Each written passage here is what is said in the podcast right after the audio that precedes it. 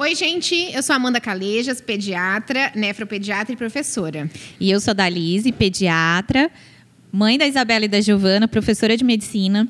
E hoje o nosso podcast, Amanda, eu confesso que é um dos meus queridinhos. É. Porque vai ajudar muitos papais e as mamães. Vai ajudar também os profissionais de saúde que querem a, ajudar os papais e as mamães. Então, formas de explicar sobre um tema que é a Febre. Febre. Gente, esse tema é responsável. Esse, esse, esse, motivo, que é a febre, não tema, né? Na verdade, é responsável por mais da metade das consultas de pronto atendimento de pediatria. Então, é uma coisa que a gente, quanto mais a gente sabe, mais a gente estuda, e por isso que a gente quis trazer esse tema hoje aqui para conversar com vocês. Então. Um, dois, três. Está começando. Pediatria em Dose Dupla. Hum, dose dupla. Numa folha qualquer eu desenho um sol amarelo. E com cinco ou seis retas é fácil fazer um castelo. Com o lápis em torno da mão e me dou uma luva. E se faço chover com dois riscos, tem um guarda-chuva. É, o episódio de hoje tá muito interessante, muito importante para poder ajudar, na verdade, todo mundo, né? Porque a febre é uma coisa que dá muito medo nas pessoas. E assim, eu não tiro a razão das pessoas ficarem atentas com relação à febre, mas o que ela não pode ter é o que a gente chama de febrefobia, né? Que é medo aquele pavor febre. da febre, o desespero da febre. Então, é importante, Amanda, a gente explicar para as pessoas que a febre não é uma doença. E a febre por si só não faz mal, né, Dalise? Não é assim, ah, teve febre é uma coisa ruim. Não é não. isso. E a gente quer conversar com vocês sobre isso hoje para vocês entenderem o que é a febre, por que ela acontece e como a gente maneja essa febre. É não pode ser nem tão extremista de não ligar, mas também não pode ser extremista de ter, ter esse pavor, desespero da febre. Então, vamos começar falando o que é a febre. A febre é essa elevação da temperatura que acontece quando micro-organismos né, que são os bichinhos, bactérias, vírus, fungos, ou às vezes há uma, alguma desregulação uh, imunológica no nosso organismo, ou às vezes também por outros fatores, como por exemplo, exercício, muito, fazer muito exercício extenuante, desidratação, pouca água no organismo, tudo isso faz aumentar a temperatura do nosso corpo. Então, pensando aqui, falando sobre as infecções, que são causadas por bichinhos, por, por micro-organismos, a gente vai explicar como que isso acontece. Então, quando o bichinho entra no nosso corpo, ele produz substâncias que a gente chama de toxinas, que vão lá no nosso centro da, da, nossa cabecinha, do nosso cérebro, que é o centro regulador da temperatura. A gente chama de é, centro termorregulador, que é no hipotálamo. E ele faz diminuir, é, faz mudança assim da temperatura, ele faz aumentar a temperatura é, do corpo. Esse, esse centro, ele mostra para o nosso corpo qual é a temperatura que o nosso corpo tem que ficar normalmente. Então, é como se fosse um, um, uma, um letreirozinho de uma, da geladeira, né? Tá escrito lá 36. E aí, aquilo é um sinal para o nosso corpo que o nosso corpo tem que trabalhar em 36 graus. Quando a gente tem um insulto, entra um bichinho ou alguma inflamação ou alguma outra doença, o aumento da temperatura, ele funciona para ajudar a gente a se proteger. Então, esse primeiro sinal que a Dalise falou, na verdade, essa, essa, essa comunicação chega até lá e aí mostra, corpo, você precisa aumentar a sua temperatura. E o nosso próprio corpo trabalha para aumentar a temperatura. Porque o aumento da temperatura vai fazer com que fique mais fácil de matar os bichinhos que entraram é, no nosso que eles corpo. não resistem muito às altas temperaturas. As, as proteínas deles acabam sendo desnaturadas. E além disso, esse aumento da temperatura geralmente é o gatilho para o início da produção das células de defesa do nosso exército, que vai combater aquela infecção. Então, ao contrário do que muitas pessoas pensam, não é a doença que traz a febre para a gente. A febre é uma resposta do nosso próprio organismo a algo que está agredindo ele. É a nossa defesa, a nossa linha de defesa funcionando. E quando a gente entende isso, a gente entende por que, que às vezes a gente é um pouco tolerante, né, Dalise? Em Sim, respeitar um pouco a febre. A febre vai fazer, tem esse benefício. Ela é nossa aliada. Nossa né? aliada. Então, primeiramente, tem quando a bactéria entra, ela libera essas substâncias. Outra coisa, daí a partir do momento que o nosso corpo reconheceu que tem um bichinho ruim ali, a nossa defesa vai lá com o seu escudo, com a sua espadinha, aí ele chega, pega esse bichinho ruim, é como se ele comesse esse bichinho ruim. E na hora que a febre faz isso, a gente chama de fagocitose, né, o termo técnico, ela libera mais outras substâncias que vão chamar o resto do exército. Ô, oh, vem cá. E essas substâncias que chamam, quando chega lá no centro, no nosso de termorregulação, também faz estabelecer a febre. Então, esse é o segundo sinal que faz a febre ser estabelecida para ajudar todo o exército a funcionar. Então a gente tem que pensar assim: a febre tem a ver com o nosso sistema de defesa e não com a doença propriamente dita. Né? Isso é muito, muito, muito importante da gente entender. Tanto os pais quanto os profissionais, para a gente não ficar tão aflito, né, Dalise, perante a febre. Exatamente. Exatamente. Então, juntamente com a, a nossa, o nosso exército que está lá batalhando, o aumento da temperatura, que é a febre, que é o nosso sistema imunológico, vai ajudar a gente. Então, a febre ajuda a matar, desnaturar as proteínas, quebrar as proteínas, quebrar o bichinho, despedaçar o bichinho para ele parar de fazer mal para o nosso organismo. Isso. E aí a gente sempre fica na dúvida: como a gente mede a febre? Qual é o jeito de medir a febre? Qual é o termômetro que a gente usa? Tem que medir ou não a febre, é. né? Essa Posso é só dúvida... pegar e ver que tá quentinha é. e, né? Como, como, como agir nesse momento? Que as mães falam assim: ah, às vezes eu ponho a mão na cabeça, tá quente, ponho a mão no corpinho, tá gelado. Então são hum. dúvidas, né? Então, a primeira forma de medir a febre é através do termômetro, que todo mundo conhece. Existem vários tipos de termômetro. O termômetro que a gente usa, que a gente preconiza aqui no Brasil, no Brasil, é o termômetro digital. Aqueles termômetros de mercúrio não existem mais, já estão contraindicados porque podem causar intoxicações, acidentes, cortes, né? Todo mundo dos mais antigos. Lembra do termômetrozinho? aquele né? termômetro que cai, quebra, na hora que vai chacoalhar. Então, hoje em dia é o digital.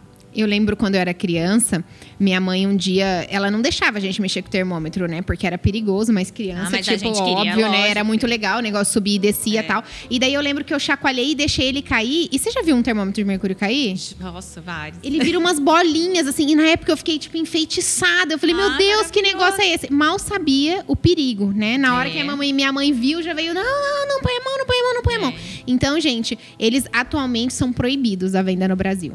Perfeito. Então, termômetro digital é o que a gente vai pedir para vocês usarem. Existem outros, né? Que é o infravermelho, aquele que você encosta perto da pele, os de membrana timpânica, tem uns até adesivos esses daí ficaram bem famosos agora nos últimos dias do coronavírus, porque a gente viu nas reportagens, é, né? Para não ter que hora. encostar naqueles de triagem, às vezes, para entrar em supermercado, é. nos jornais aparecia esses que são os de infravermelho. Mas eles não são para crianças preconizados.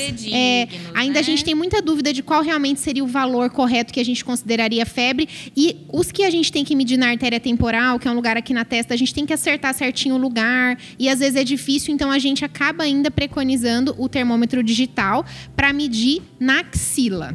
Certo. Pode medir em outro lugar, Dalise? Pode, a gente pode medir em outro lugar. Então, também é, deixando claro que depende até do país, né? Uhum. O lugar de medir é diferente do outro. Então, vamos falar de Brasil. Então, quando você estiver lá com o seu bebê, você vai colocar o termômetro digital na axila dele tá bom? E esse valor que a gente falou de 37,8 é o valor que vai ser indicado na axila.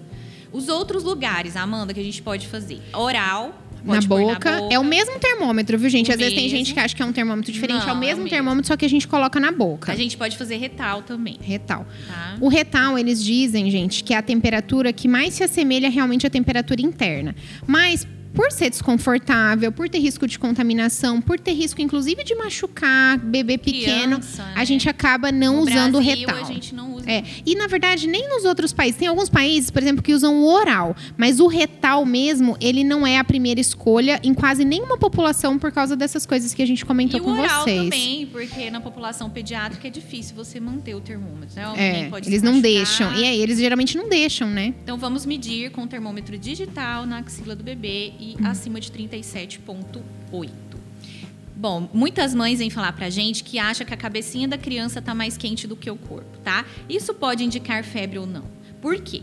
A cabecinha do bebê tem uma superfície maior corporal do que a nossa. Então, não significa que a cabecinha mais quente é febre, tá bom? Então, achou que a cabecinha do seu bebê está mais quente do que o corpinho? Coloque o termômetro na axila e meça a temperatura. E aí, às vezes, a gente está num lugar e a, pega na criança, né, no bracinho, na barriguinha, não só na cabeça, por causa disso que a Dalise falou, e acha que a criança tá mais quente. E não tem um termômetro ali. Tem alguns outros sinais, óbvio, gente, isso tudo é só para ajudar a mãe às vezes a identificar uma situação, porque o ideal mesmo é que você tenha sempre um termômetro e meça. Mas tem alguns outros sinais que a gente consegue observar que podem indicar que a criança esteja com febre. É. A criança com febre, por exemplo, ela respira mais rápido. Ela fica com a respiração mais ofegante. Por que, que isso acontece? Vocês sabem que para perder calor, imagina, por exemplo, você tá com, com calor. No dia a dia tá calor. O que, que você faz para baixar o calor? Você se abana né? E quando você se abana, esse ar batendo na sua pele vai, por, por vai fazer o calor sair do corpo. Então, se dissipar, se que dissipar. a gente chama. É. Então, quando o neném respira mais rápido, é como se esse ar passasse por ali e ajudasse o ar, próprio ar, tirar o calor do corpo. Outra coisa que as mães às vezes reparam é que você encosta no bebê e você sente o coração do bebê bater mais acelerado, como se o coraçãozinho estivesse mais forte. Isso é um sinal que é o aumento da frequência que o coração bate, que também é esperado durante a febre e tem a ver com o aumento da circulação de sangue com todas aquelas respostas que a gente falou no início do episódio. É. Outra coisa, o bebê também ele fica com o rostinho vermelhinho, tá? Por causa dessa vasodilatação. Aquelas manchinhas vermelhinhas assim no rosto, como se tivesse passado muito blush. no bebê. E são, são sinais que a gente percebe que, que podem indicar que a criança esteja com febre. Então, percebeu alguma dessas coisas, o ideal é que, né, pega um termômetro e meça na axila para ver se a criança está com febre. É. Criança com febre também é, pode ter, perder o apetite, ficar enjoadinha para aceitar a alimentação, pode ficar, vomitar, né? A pode ficar mais desanimada para brincar, com mais sono. Tá caidinha, é. né? Tá molinha. E o aumento do sono, gente, durante a febre, ele é normal, tem a ver com todo aquele mecanismo que a gente falou, até como uma forma de poupar energia para trabalhar em outra coisa. Então é normal, durante a febre, a criança ficar um pouco mais desanimada e com mais sono, dormir mais que o normal. É. É, quando que a gente deve dar o remédio para tratar a febre? Então, se a gente entende que a febre é boa, que a febre é nossa defesa, por que, que a gente precisa tratar? Porque, teoricamente, então, era não, não precisava precisa, fazer né? nada, né? Mas em algumas situações a gente. É, então eu queria deixar bem, bem frisado para vocês que a gente não trata o valor da temperatura. Tá? Quando a gente dá um remédio da febre, a intenção é diminuir o mal-estar que ela causa, né? Essa perda de apetite, essa taquicardia, essa sonolência, esse mal-estar. Porque a, a, ideia não é baixar a temperatura, porque a gente sabe que o aumento de temperatura é nossa aliada. A ideia é trazer conforto para a criança. Então, é claro que é, a gente, toda vez que a gente está com uma criança com febre, a gente não vai olhar só o valor da temperatura, a gente vai olhar o valor da temperatura, a gente vai olhar se ela está brincando, a gente vai olhar se ela conseguiu se alimentar. A, a, antes mesmo de medicar, né, Dalise, a gente aumenta a ingesta de líquido, a gente tira, se a criança, por exemplo, está muito agasalhada, a gente tira um pouquinho pouquinho da roupa da criança e às vezes isso é o suficiente para controlar a temperatura da criança. E a gente não precisa dar nenhum remédio. Mas a qualquer momento, se a gente julgar que a criança está muito indisposta, muitos sinais de mal-estar, independente da temperatura, nós vamos medicar. Isso. Não evitar, então, de dar remédio logo no primeiro, no início, né? Ou para prevenir a febre. É. Mas quando está com a febre, está com sinais de alarme que a gente vai falar ali na frente, a criança tem a febre, está caidinha, está prostradinha, a gente dar o remédio não vai prejudicar ou deixar a criança mal. E aí a gente observa se depois que passa a febre, a criança melhora brinca, fica animadinha. Então a mãe a, normalmente ela fala assim: ai, ah, doutora, ele estava tão descaidinho, eu dei a, o remédio, passou, ela ficou boa, estava brincando, pulando. Isso é ótimo, porque se você dá o remédio e a criança continua prostrada, nos indica que é uma doença é. mais grave. Na prática médica, talvez seja o sinal que a gente mais quer perguntar para a mãe quando a gente atende uma criança com febre. Porque ela traz para a gente a informação de que a criança está caidinha durante a febre, mas isso é esperado deu, né, medicou ou a temperatura baixou, mesmo que sozinha, a temperatura baixou e a criança recuperou seu estado normal, isso é um, um sinal excelente. A criança não recuperou, aí entraria como um critério que a gente teria que é, investigar mais a fundo a febre. Né? Sim, excelente. Muitas vezes as mães também ficam, uh, levam a criança com febre para ser avaliada, justamente porque a febre deixa a criança cansada, com o coração acelerado. Muitas vezes a gente opta por dar o remedinho, abaixar a febrezinha e avaliar a criança depois desse momento para poder ver se realmente como que está o estado, a né? realidade, né? O estado geral dela. Se um pinguinho de tinta cai num pedacinho azul do papel, num instante imagino uma linda gaivota voar no céu. E quando precisa medicar, nós temos várias medicações disponíveis. A gente não vai aqui se aprofundar em marcas e doses, porque isso tem que ser individualizado com o pediatra E- de é vocês. isso, sempre né? procurar o pediatra. Mas né? a gente tem disponível a dipirona, a gente tem disponível acetaminofeno, a gente tem disponível o, o ibuprofeno, que são a gente usa como antipiréticos para controlar a temperatura em criança. E a gente queria deixar claro para vocês que o que não, não seria indicado usar é o ácido acetil salicílico, que antigamente era muito difundido, era muito usado. Mas ah, a gente viu que ele pode causar vários danos para frente a várias doenças, então a gente pede para não usar. Só É. casos reservados que E ele, usados. ele saiu né, da lista de opção para controle de temperatura. A gente acaba usando ele em algumas outras situações, mas para controle de temperatura ele saiu da lista de opções do- dos guidelines né, das sociedades que a gente Sim. preconiza. Gente, é, outra coisa sobre essas medicações, todas as últimas recomendações, elas aconselham a gente a não intercalar as medicações. Você está medicando o seu filho com uma determinada medicação, a dipirona, por exemplo, você vai manter a dipirona nos intervalos, né, certinho da medicação, mas você não vai ficar dando a dipirona, dando outro, dando outro, dando outro, com intervalo curto entre cada um.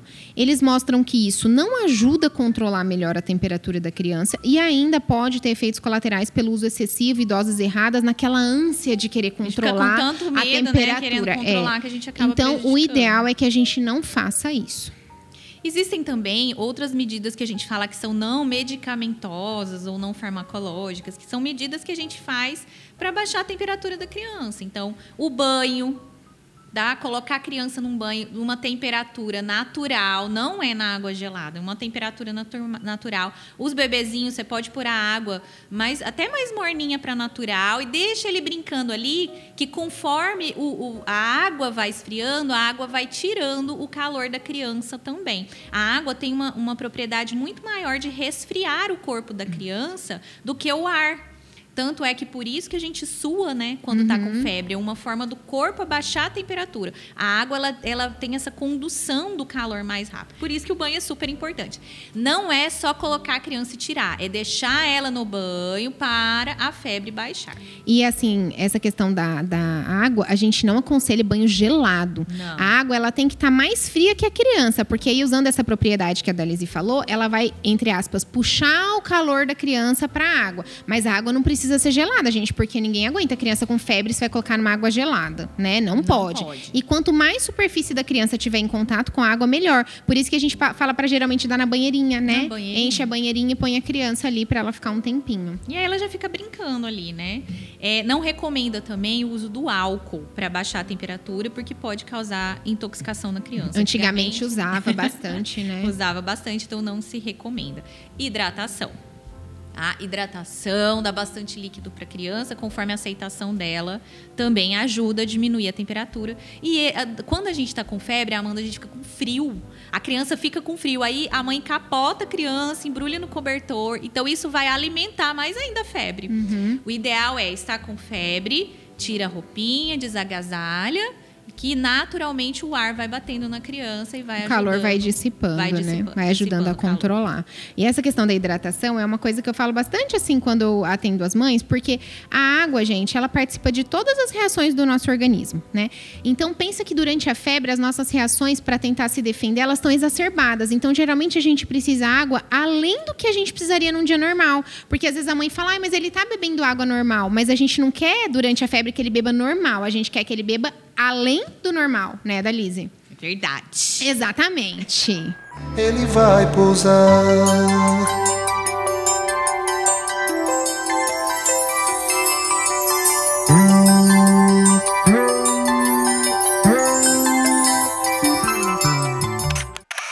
Mas e aí, quais são, quais são sinais de alarme? Quando que a gente fica uh, preocupado e precisa procurar um pronto atendimento é, para saber o porquê que a minha criança está com febre. Então, acho que essa é uma das informações mais importantes é, desse podcast. Porque né? se a gente tá. Tudo, depois de tudo isso que a gente falou, a gente espera que se a criança esteja bem, se a mãe está conseguindo controlar, controlar a temperatura em casa, a gente espera que essa mãe vai tentando organizar essa questão em casa, até porque a gente sabe, né, Dalise, que às vezes a, a febre ela aparece antes de outros sintomas em algumas doenças. A maioria então, a gente pede para esperar. Sim. Mas tem algumas situações que não dá. Não tem algumas situações que são situações que a gente chama alarme e são são situações que a gente tem que procurar ajuda médica imediata.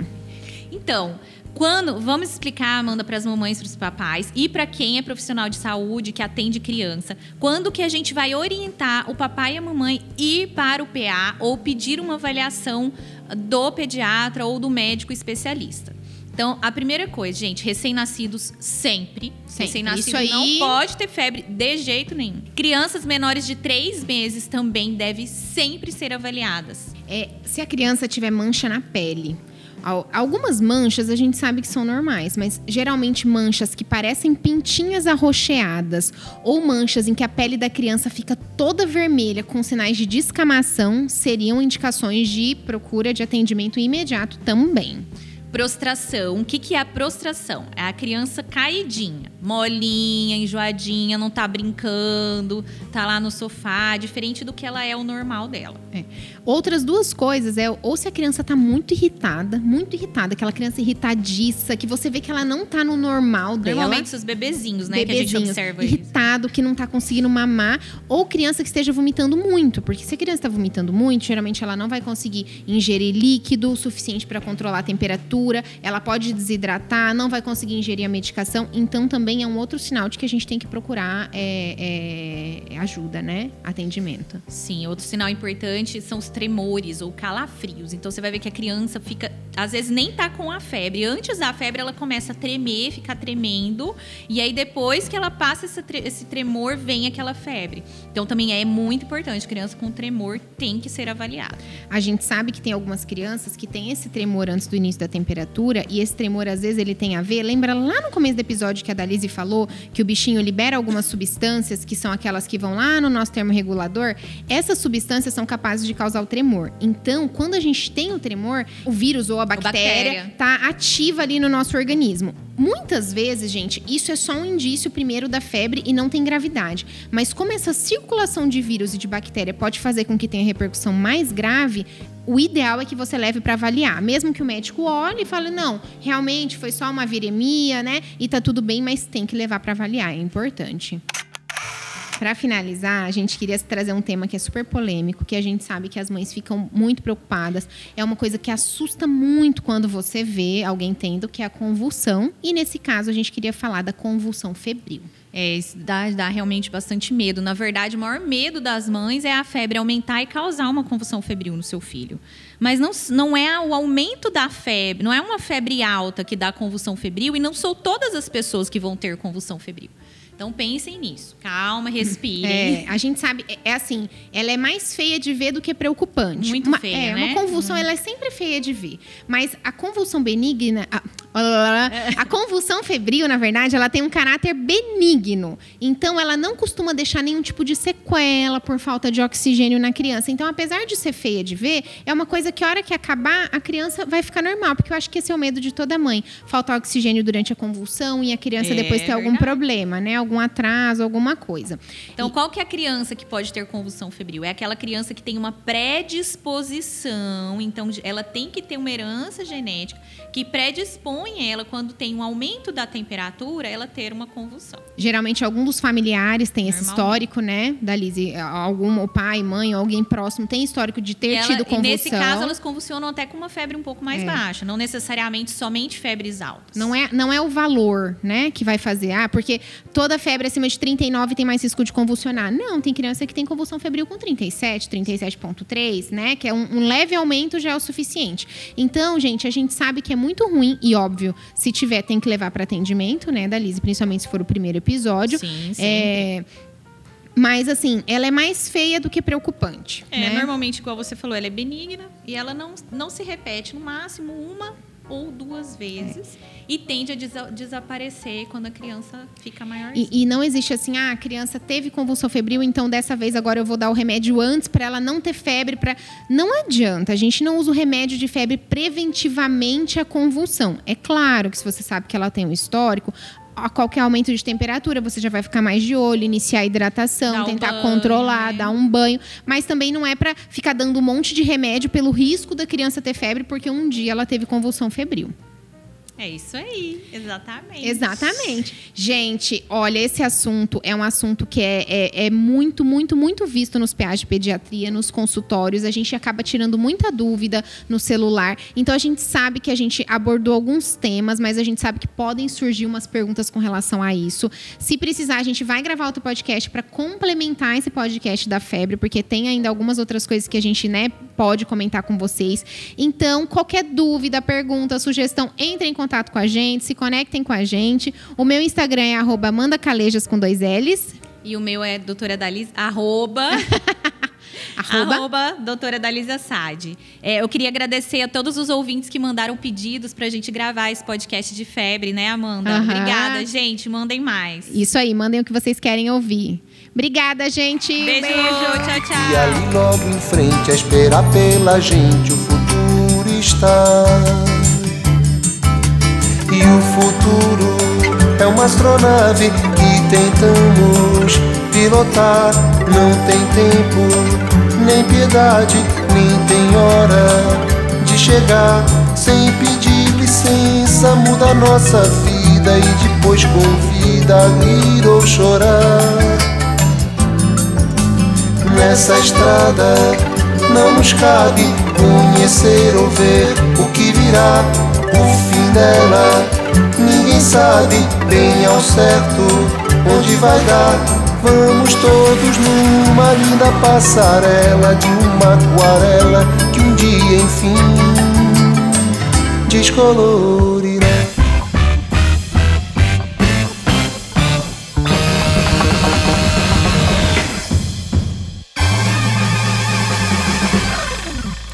Este podcast foi gravado e editado pela Pequi Produções.